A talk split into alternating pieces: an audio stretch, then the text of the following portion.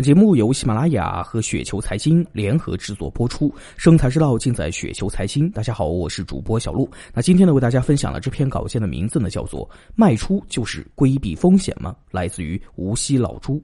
我们都知道，风险与机遇呢，永远同在。投资人买入或持有股票的过程中，难免会面临上涨和下跌的境遇。卖出股票呢，并不能够规避风险，只要还持有资产，包括现金啊，就承担着各自不同的风险和机遇。价值投资呢，就是始终将资产优化配置于安全边际高、经济利润率高的优质资产，通过长期持有保持增值。随着价格的上涨，任何资产的经济利润率将下降，反之其经济利润率将上升。因此，只要自己所持有的资产仍然是被判定为优质资产，那么投资人理应不以涨喜，不以跌忧，因为上涨意味着经济利润率变低了。选定投资某优质资产，就是选定了一定的机遇。同时选定承担一定的风险。既然如此，投资人面对这个市场的价格波动，那注意一点，这里指的是少数资产的价格波动，不是所有资产的价格，更不能左右你所持的资产。理应不忘初心，安之若素于选定的机遇和风险。